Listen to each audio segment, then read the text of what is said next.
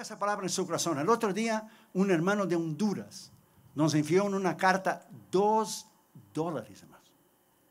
Y dijo, hermano Orión, eso es todo lo que tengo para dar a sus misioneros. Nos hizo llorar, hermano. Eso es lo que tengo, dos dólares. Y lo envió desde Honduras, hermanos. Hay una pareja de hermanos en la Ciudad de México que junta botellas en la calle y vende y nos envía el dinero a los misioneros de India por Western Union. Hermano, nosotros vamos a dar cuenta delante de Dios centavo por centavo. centavo. Un hermanito de El Salvador nos envía 50 dólares mensuales, hermanos, por Western Union para nuestros misioneros. Hermanos de Guatemala, hermanos de, de todo el mundo, hermanos. ¿Dónde llega nuestro mensaje? Sea Australia, sea Guinea, hermanos, sea Europa, hermanos de Alemania, hermanos de Suecia, hermanos de Francia, hermanos de España, everywhere, de Chile, de Colombia, Brasil, everywhere, hermano. Ponga esa palabra en su corazón, hermano. Nada hemos traído y nada lo vamos a llevar. Ponga esa palabra dentro de tus sesos hispanos. Mira, Toma una hacha, espiritualmente hablando, y abra tu cabeza con un hacha espiritual. Y ponga esa palabra en tu corazón. Mira, no somos dueños de nada. Lo que Dios puso en sus manos es para usted administrar para su honra y para su gloria. Con tanto que usted tenga, hermanos, un plato de comida para comer, una ropa para vestir y un techo sobre su cabeza, con esto, este, esto es suficiente, dice el libro de Hebreos, bien claro, porque Él te ha dicho, no te dejaré y no te desampararé. Usted no necesita, como algunos predicadores de la prosperidad que viven aquí en Texas y viven en mansiones de 16 millones de dólares. Usted no necesita de eso, te lo garantizo. Usted no necesita tener 18 cuartos en una casa si usted va a dormir solo en una cama. Usted no necesita tener cinco cocinas si usted va a comer en una y en un plato de comida. Se llama arrogancia, prepotencia. Se llama malgastar y mal administrar. Y la gente necia todavía da a esa gente creyendo que es la obra de Dios. Oh, seguro, la obra de Dios. Hermano, viva una vida recta e íntegra. Si usted hubiera visto los misioneros como yo he visto alrededor del mundo, como en India, que comen todo un año arroz y vegetales arriba de una hoja de plátano, usted daría gracias a todo lo que Dios te ha dado y todo lo que Dios te ha bendecido, hermano. Viva una vida recta, viva una vida íntegra, comparta lo que Dios te ha dado y Dios te va a bendecir. Pongámonos de pie, mis queridos hermanos, por favor. ¿Cuántos han venido para oír la voz de Dios? La Biblia dice, el que tiene oídos para oír, Oiga lo que el Espíritu dice a la iglesia. Abra tu Biblia conmigo, por favor, en Romanos, capítulo 5 y el versículo 8. William White dijo tres cosas sobre el dólar. William White dijo que hay tres emociones o tres alegrías sobre el dólar. Primero, cuando usted trabaja por el dólar y usted gana el dólar. Es una alegría. Segundo, cuando usted lo ahorra. Es una segunda alegría, segunda emoción. Y tercera, la más importante, cuando usted da y usted invierte para la obra de Dios. Entonces ponga esa palabra en su corazón. Dios no necesita de dinero en el cielo para gastar, pero sí Dios necesita de dinero en la tierra para sus obreros sustentar. Hasta me salió rimando, hermano. Ponga esa palabra en su corazón. Dios, con Él, usted invierte usted no gasta. Usted invierte con Dios. La razón que usted está aquí es porque alguien predicó a usted.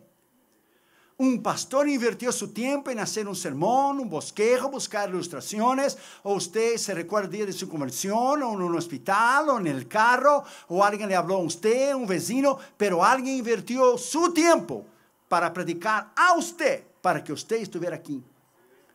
Entonces sea generoso con aquellos que no han oído el Evangelio. Usted no puede ir con nosotros porque usted tiene su familia, su trabajo, sus hijos, pero usted puede ir con nosotros, ayudando a nosotros a ganar el mundo para el Señor Jesucristo. Romanos capítulo 5, por favor, versículo 8. Sabemos de memoria mas Dios muestra su amor para con nosotros en que siendo aún pecadores, Cristo murió por nosotros. Ponga esa palabra en su corazón. Mas Dios muestra. O sea, no dijo quizá o a lo mejor, tal vez, maybe, perhaps, there's a possibility. Él muestra. La manera que Cristo mostró su amor fue que Él murió con los brazos abiertos, crucificado en aquella cruz.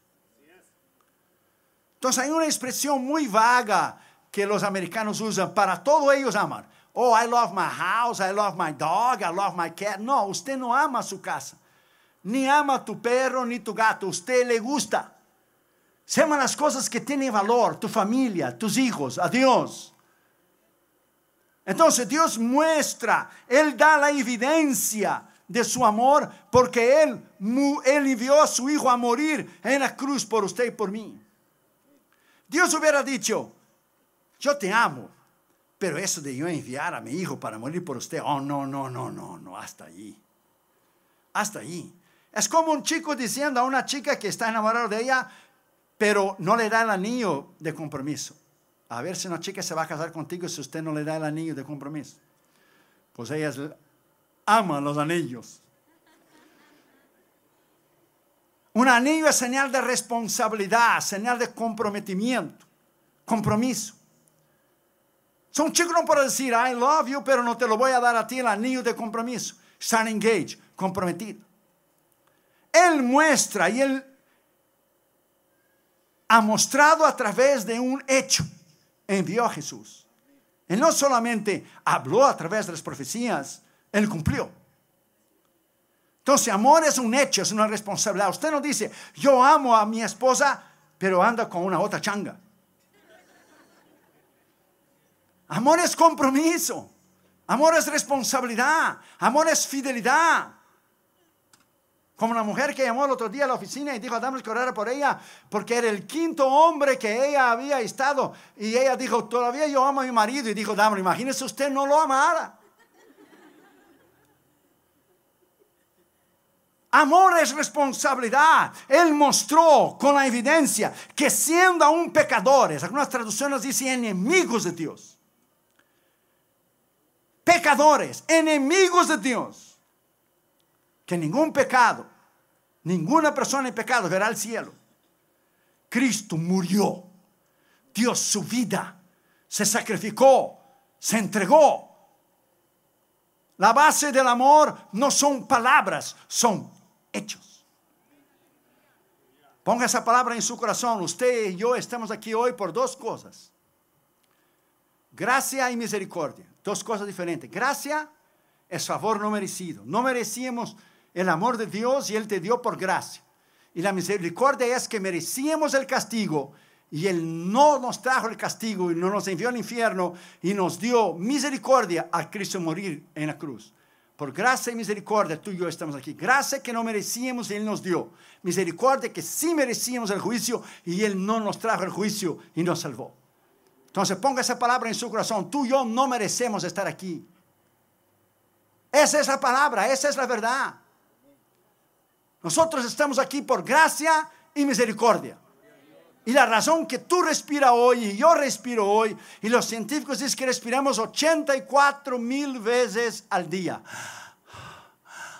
84 mil veces. Si Él nos cobrara un dólar por cada respirada, ¿dónde estuviéramos? Ponga esa palabra en su corazón. Misericordia. Favor no merecido. Un filósofo en una universidad una vez trataba de definir lo que era amor. Y dijo, amor es algo que no se define porque hay tantas definiciones de amor. Unos dicen que es un sentimiento, otros una emoción.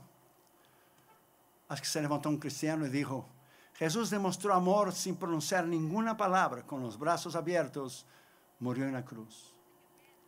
Y perdonó a todos sus acusadores y los que le crucificaron. El amor de Dios no tiene límites. No podemos entender con nuestra mente humana limitada, carnal. Es imposible nosotros poder entender o pensar que Dios va a bajar a nuestro nivel, como dicen los ateos y los secularistas, para poder entender a Dios. A Dios no se entiende, a Dios se cree con el corazón, no se entiende con la mente. Es como usted preguntar a un niño de 8 años de edad si él pudiera tener idea de lo que es las leyes de la física de Isaac Newton, un niño de 9, 10 años de edad, hacer los cálculos de Einstein. Entonces nosotros somos muy limitados, incapacitados mentalmente para poder entender a un Dios tan grande, tan poderoso y tan extraordinario. Eso es imposible. Como Agustín una vez que caminaba por la playa, el gran teólogo, y trataba de entender la doctrina de la Trinidad, Padre, Hijo Espíritu Santo, tres personas en, en una. No son tres dioses, tres, un Dios en tres personas, tres manifestaciones. Y él estaba caminando en la playa, intentaba entender, entender, entender, entender, hasta que miró a un niño. Y el niñito chiquitito, con una conchita, iba hasta el mar, tomaba un poquito de agua y venía y ponía el agua en un huequito en arena. Corría de vuelta, tomaba el agua y regresaba y ponía en arena. Y Agustín, el gran teólogo, se acercó al niño y dijo, niñito, ¿qué estás haciendo? Y dijo el niño en su sencillez y, en su humildad, inocencia de niño, dijo, yo estoy tratando de sacar toda el agua del mar y poner en ese huequito aquí en la arena. Entonces Dios habló a, a Agustín, dice la tradición, le dijo, tú no puedes entenderme a mí. Trates de sacar todo el mar y poner el agua ahí en este huequito. Con lo que el niño está haciendo, lo que tú estás tratando de hacer. No trates de entenderme. You are too small. Nuestros brazos son muy cortos para pelear con Dios. Nuestra mente demasiado ignorante para entenderlo. Y nuestras palabras demasiadamente necias para tratar de ofenderlo y no comprenderlo. Lo que usted no entiende, déjalo para la eternidad. Y lo que usted entiende, hazlo y obedezca. Porque Dios nunca te va a pedir nada a usted que usted no entienda. Todo lo que usted tiene que entender es que usted es pecador. Punto. Y que usted necesita de un redentor, que es Cristo. Punto. Y que Él murió en la cruz y resucitó por usted. Punto. Y que si usted no lo recibe, usted irá al infierno. Punto. Donde los predicadores ya no hablan más del infierno. No vamos a entrar en esos detalles porque no me gusta. El amor de Dios es incomparable. 1 Juan 4, 7 a 10 dice, amémonos unos a otros porque el amor es de Dios. Todo el que ama es nacido de Dios y conoce a Dios. El que no ama no ha conocido a Dios porque Dios es amor. En esto se, se, mostró el amor de Dios para con nosotros, en que Dios envió a su Hijo unigénito al mundo para que vivamos por Él. En esto consiste el amor. No en que nosotros hayamos amado a Dios, sino que Él nos amó a nosotros y envió a su Hijo para la propiciación de nuestros pecados. ¿Qué es propiciación? Propiciación es que Dios tomó la ira de él que era para ti y para mí. Y Dios puso su ira en su Hijo. Se llama propiciación. Él tomó el juicio. La ira de Dios que era para usted y para mí. Él fue la propiciación nuestra. El juicio de Dios. La ira de Dios. El castigo de Dios fue sobre él, dice Isaías 53. Entonces nosotros tenemos que entender que somos demasiados pequeños. Demasiados insignificantes para entender un Dios tan grande y tan poderoso. Ponga esa palabra en su corazón. Él puede transformar la vida del pecador más empedernido. Él puede cambiar la vida de una persona religiosa que no conoce a Dios, que tal vez va a la iglesia pero vive en pecado y cree que la iglesia, que el edificio lo va a salvar. Él puede salvar al descarriado que regresó al mundo. Él puede escribir su nombre en el libro de la vida a alguien que nunca conoció a Cristo. La religión es este intento de las personas de intentar apaciguar o tener comunión con Dios en algo que yo puedo hacer. No hay nada que usted pueda hacer para ser salvo. O que podamos hacer. Religiones, yo intento ir a Dios a través de mi esfuerzo personal. No hay ningún esfuerzo personal que usted pueda hacer. El único mérito que recibe el Señor es Cristo. Ni caminar de rodillas, ni prender una vela, una veladora, ni, ni, Buda, ni Hare Krishna, ni María, ni Alá, ni Aló, ni Ali, ni Mahoma, ni nadie. Está escrito. La salvación es solamente a través de Jesús. Religiones, yo intento ir a Dios por mí mismo. Cristianismo es que Él vino al hombre a través de Cristo y murió en la cruz. Porque el hombre nunca pudiera llegar a Dios. Se llama la teología especial. La teología especial es que Dios decidió llamar a Abraham del Ur de la Caldea. Él decidió crear un pueblo que son los judíos y a través de ese pueblo enviar a Jesús. Si Dios no hubiera empezado el proceso de la salvación, nunca el hombre pudiera haber sido salvo. ¿Usted entiende? Entonces los méritos no son nuestros. No es de nadie. Los méritos es de aquel que solamente puede recibir los méritos de la alabanza y la gloria. Cristo que murió en la cruz por ti y por mí. No hay otra manera.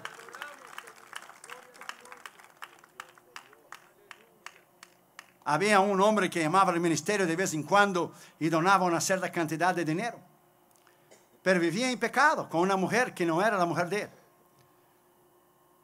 Entonces, Damaris le dijo, ¿usted vivió con esa mujer sin conocer a Cristo? Sí, pero yo creo que Dios me perdona. Yo estoy dando las misiones. Y Damaris dijo, oh no, usted está perdido. Oh, diga hermano León que ore por mí. No, no, no, no, no. Él puede orar por usted de día y de noche y ayunar por usted. No, usted está en pecado. Si usted cree que usted da a este ministerio que Dios va a impedir que el juicio venga a usted, usted está engañado. Perseveró en pecado, perseveró en pecado, ¡pa! Hasta que la migración lo tomó y lo devolvió para atrás. Es que la gente cree que trata de aliviar su conciencia en algo que yo pueda hacer. Que yo puedo cubrir mi pecado. Yo puedo cubrir mi transgresión por algún hecho que yo pueda hacer. Como los millonarios que dan millones de dólares en cada, en cada Navidad o la Pascua o, o, las organizaciones caritativas pensando que van a comprar su entrada a Dios y su entrada al cielo. Oh, usted no va a comprar ninguna entrada al cielo. Un hombre murió y cuando él murió llegó a la puerta del cielo y Pedro dijo, a ver, un momento, para entrar aquí yo tengo que hacer algunas preguntas. Usted solo puede entrar aquí por la gracia y la misericordia de Dios. Vamos a ver. Primero, ¿cuántos años usted ha tenido de casado? Más de 40. Muy bien, ha sido fiel a su esposa toda la vida. Muy bien, le dijo al ángel, ponga dos puntos ahí. ¿Dos puntos solo? ¿Y cuántos puntos yo tengo que tener? Para entrar. 100, dijo Pedro. Y dos puntos solo por 40 años de matrimonio fiel. Sí, solo dos. ¿Y usted sirvió al Señor en su iglesia? Sí. ¿Y usted dio sus diezmos y ofrendas? Sí. ¿Y usted apoyó las misiones? Sí. Ok, ponga un punto ahí. Un punto. Por toda una vida, llevo tres y son 100. Me faltan 97. Y el hombre gritó y dijo, jamás podré entrar en el cielo, solo por la pura misericordia y la gracia de Dios. Y dijo Pedro, muy bien, bienvenido, exactamente, por pura misericordia y gracia, para adentro. Ponga esa palabra en su corazón. Solo por gracia. Solo por misericordia. No hay nadie, jamás que no haya pecado. Hasta el amigo que está allá en Roma, creo que nunca leyó la escritura de Romanos 3, porque todos pecaron y todos están destituidos de la gloria de Dios. Todos. Todos son todos. Ya nacimos en pecado. Ya hemos nacido en el pecado natural de la desobediencia de Adán y Eva. Usted no necesita enseñar a un niño a decir no. La primera palabra que él dice a un chiquitito cuando la madre lo está todavía amamentando con su leche materna, es no, no, no, no, no. Y nada lo enseñó a decir no. Él nace con la rebeldía en el corazón. En primer lugar, la Biblia dice bien claro que Dios muestra su amor para con nosotros. 1 Juan 4:16, nosotros hemos conocido y creído en el amor de Dios que Él tiene por nosotros, porque Él es amor. Y el que permanece en el amor permanece en Dios, en Dios en Él. Imagina que usted o yo estuviéramos para ser sentenciados a la silla eléctrica. Imagina que el momento que el verdugo iba a bajar la palanca, porque todos los cargos están ahí contra nosotros. Ayer hablamos de lo que es de un, del juez, de un jurado, del veredicto. El veredicto da el jurado, pero la sentencia ejecuta el juez. Imagina que tú y yo, porque todos somos sentenciados, todos hemos pecado. Y en la hora de bajar la palanca en la silla eléctrica, Jesús se presenta y entra en el cuarto. Y da el expediente tú y mí en las manos del diablo y ahí están todos los pecados en orden alfabético, porque todos los pecados que nosotros tenemos están de A a Z, varias veces. Y el Señor lo ratifica y dice, si es verdad, y el diablo acusa, si es verdad, si es verdad, si es verdad, pero con mi sangre yo lo he lavado. Y yo vine a tomar su lugar. Y el diablo va y te desamarra y quita, como una persona que está sentenciada a la silla eléctrica, cuando baja eso, imagina, lo hace un toast de una persona. Y él entra y toma su lugar y el verdugo, en ese caso el diablo, baja la palanca. Fue lo que Jesús hizo. Jesús tomó tu lugar y el mío. No fueron los romanos que crucificaron a Jesús, ni Pilato por su cobardía que, que, lo eh, entregó, ni los escribas y fariseos por envidia, ni los judíos que lo entregaron. Quien crucificó a Jesús fue tú y yo. Ponga esta palabra definitivamente en tu corazón. Usted aseguró el clavo y yo tomé el martillo. O usted tenía el martillo eh, eh, eh, y yo el clavo, yo el clavo y usted el martillo. Y nosotros crucificamos a Jesús. No fueron los judíos, ni los romanos, ni Pilato, ni el Sinedrín, ni nadie. Fue el pecado que puso Jesús en la cruz. Y tantos ministros hoy en día que no predican más contra el pecado. ¿Por qué no bajan del púlpito y ven a hacer zapatos? Porque quien no habla contra el pecado no es ministro. Si para eso estamos, para predicar, para que la gente sea salva. ¿Cómo la gente será salva si la gente no oye que es pecadora? Porque ofende a la gente decir que somos pecadores. Una vez un predicador estaba hablando y hablaba duramente contra el pecado, duramente. Entonces el pastor que estaba sentado atrás de él le aló el saco y le dijo, no digas pecado, digas mal natural o desvío psicológico, por decir pecado, ofende a la gente. Dijo el predicador, ya regreso. Puso a alguien a cantar un corito, cruzó la calle, fue a una farmacia, CVS o Walgreens, cualquier uno, y compró un veneno, estricnina. Y le vino con el pomo de estricnina, tomó un vaso de agua y le dijo al pastor, vamos a escribir en ese pomo a nivel de estricnina veneno, vamos a escribirlo dulce de mentas. Vamos a cambiar el nombre, no hay problema. Dulce de mentas. Tomó dos pastillas y le dio al pastor y dijo, tómalo. El pastor gritó y dijo, ¿cómo lo voy a tomar? Si sigue siendo veneno, le dijo, claro que sigue siendo veneno. Usted quiere cambiar el nombre, pero sigue siendo veneno. Pecado sigue siendo pecado. Pecado es desobediencia en contra de la ley moral de Dios, contra la ley espiritual de Dios y la ley escritural de Dios. Se llama pecado. Y el ministro que no predique contra el pecado, bájate del púlpito. Tú no eres ministro.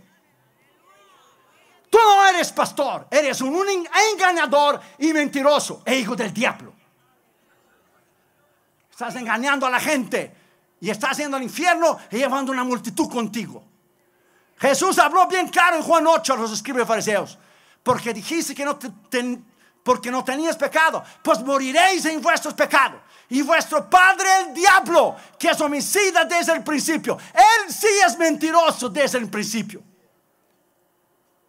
Entonces ponga esa palabra dentro de su corazón. Va a llegar el tiempo que la gente ya no quiere más oír a un predicador de verdad. La gente quiere entretenimiento Pastores quieren que sus iglesias estén llenas. llena de basura, llena de gente que no sirven. Usted tiene que poner esa palabra en su corazón. Prefiero tener 10 hombres y mujeres o 20 que cambiarán el mundo para el Señor Jesucristo, do que tener 10 mil en un estadio que son niños espirituales que tú no puedes poner para la guardería de la iglesia. Pecado sigue siendo pecado. Segundo lugar, dice bien claro, en quien siendo aún pecadores, cuando éramos aún pecadores o enemigos de Dios. Romanos 3:24 dice, siendo justificados gratuitamente por su gracia, mediante la redención que es en Cristo Jesús. Porque la paga del pecado, dice Romanos 6:23, es muerte. Mas la dádiva de Dios es vida eterna en Cristo Jesús. ¿Cómo usted puede eliminar la palabra pecado? Usted elimina la palabra pecado de la Biblia, usted va a quedar con algunas hojitas. Pues si sale la palabra que sobresale de Génesis Apocalipsis es pecado, pecado, pecado, pecado, pecado. El hombre pecó. Por su desobediencia vino el pecado, la enfermedad y la muerte. ¿Y cómo usted va a alcanzar las almas a no ser que usted hable de la palabra de Dios? Que hay un juicio.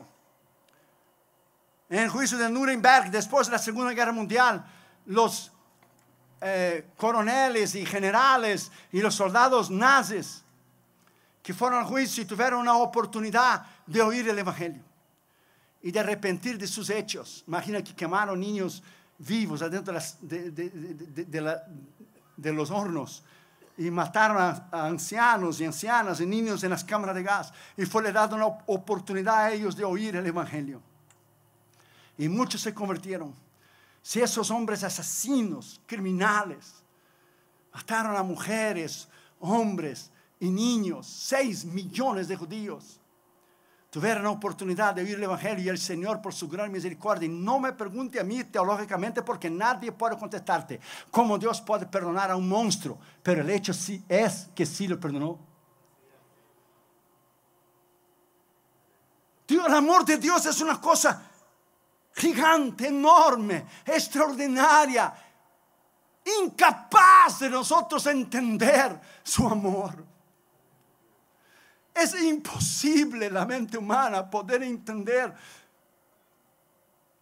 la entrega de Cristo por ti y por mí. Y la gente quiere perseverar en su pecado, perseverar en su desobediencia, perseverar en lo que es su ego, en lo que es su yo, perseverar. La gente pierde su alma, algo eterno, algo por el cual Jesús murió. La gente pierde su alma por ganar unos dólares más. La gente pierde su alma por dormir con una mujer en un motel que no es su esposa. La gente pierde su alma por una botella de bebida. La gente pierde su alma por el tráfico de droga. La gente pierde su alma eterna, una cárcel eterna que jamás tendrá fin. Por un momento. Como el hombre que conoció a una chica en un bar. Y fueron a un motel y entonces pasaron la noche juntos y ella se levantó más temprano y se fue. Y él despertó más tarde cuando fue al baño, estaba escrito con el, ¿cómo se dice? El, lipstick. Lo, que era lipstick, lo que las mujeres ponen en el labio, hombre. sí, lipstick. Estaba escrito así en el, en el mirror, en el um, espejo, gracias, del, del hotel. Estaba escrito en rojo Welcome to the wonderful world of AIDS. Bienvenido al mundo maravilloso del SIDA. You'll be dead in a few months. Vas a estar muerto en algunos meses. La paga del pecado es muerte. El Señor habla y habla y habla. Es como un freeway. Usted va al freeway en California, que en Texas está escrito Washington Street, two miles. Washington Street, One mile is it? Washington Street, half a mile. Washington Street, three quarters of a mile. Washington Street, turn left. Y usted pasa Washington Street porque usted es ciego. Porque le viene hablando por dos millas que ella está en Washington Street. Dios toma esa palabra y te dice, tu pecado te va a encontrar, tu pecado te va a encontrar. El que siembra cosecha. Nadie puede burlarse de Dios. Nadie puede burlarse. Lo que el hombre siembra, eso cosechará. Está ya escrito bien claro en Gálatas 6:8. Lo que el hombre siembra, también cosechará. Y Dios te habla, a ti y a mí. Nos habla, nos habla, nos habla, nos habla. Tu pecado te va a encontrar, tu pecado te va a encontrar. Y la persona sigue, sigue, sigue, sigue en su obediencia hasta que se reventa. Porque no quiero ir. No hay nadie que estará delante de Dios y lo va a culpar en aquel día porque no tuvo una oportunidad. Nadie. Porque aun cuando éramos pecadores, Él habló y Él habló y Él habló y Él habló. Y Él envió sus evangelistas, envió sus pastores y predicadores y misioneros. Pero la gente no quiere oír. Tercer lugar y último lugar, y Cristo murió por nosotros, que aun cuando éramos pecadores, Cristo murió por nosotros. Él murió libremente, voluntariamente, gratuitamente. Libremente, nadie le obligó. Voluntariamente, se dio de sí mismo. Gratuitamente, nadie podía pagar el precio de su redención. Nadie. Gratuitamente. Gratuitamente Él se dejó arrancar su barba quitar su túnica, quedó desnudo el Hijo de Dios, el Creador del universo. Oh my God, fue burlado por mí. El que creó los cielos, las estrellas, billones de galaxias. My friend, el universo que es ilimitado. El que creó todo se dejó arrancar su barba, pegarle en su cabeza, ponerle con un espino, cargar aquella cruz. Murió por mí. Yo jamás podré entender cómo es posible. Estaba muy bien, el Padre, Hijo y Espíritu Santo en la eternidad. El mayor dolor de cabeza de Dios fue cuando Él te creó a ti y a mí. El mayor dolor de cabeza fue cuando Dios creó la humanidad. Dios no hace equivocación. Está escrito en Deuteronomio 32. Él no se equivoca. Él no hierra. Él es justo. Yo creo, personalmente, teológicamente hablando, con todo el respeto, que la única equivocación que Dios hizo Dios fue crear la humanidad, tú y yo. Creó el mayor problema y el mayor dolor de cabeza. Él no tenía por qué hacerlo. Él se metió en una tremenda camisa de once varas, de veras. Cuando la Biblia dice en Génesis que antes que Él destruyó la tierra con Noé, Él se arrepintió de crear el hombre. Está escrito bien serio. Él creó el hombre con una posibilidad de pecar. Creó el mayor dolor de cabeza. Tú y yo somos el problema de Dios. Tú y yo hemos causado dolor, lágrimas al corazón de Dios. Cada vez que hemos hablado y pecado y cada vez que lo hemos desobedecido, hemos herido el corazón de Dios porque el diablo, el enemigo, en el griego diabolos, adversario, enemigo, lo que él quiere es herir, herir el corazón de Dios. Y cada vez que él hace que una persona muere y va al infierno, él hiere el corazón de Dios. ¿Por qué? Porque el hombre fue la corona de la creación de Dios. El mayor problema de Dios fue, pero fue lo más grande que Dios creó para él. Intenta ser Dios por 10 segundos, a ver. Intenta ser Dios de controlar todo el universo. Las estrellas, las constelaciones, el sol, la luna, todos los animales del mar y de la tierra, y todos los países, los gobiernos, y todos los partidos políticos, y toda la violencia, y toda la locura. Intente ser Dios por cinco segundos, a ver cómo le va.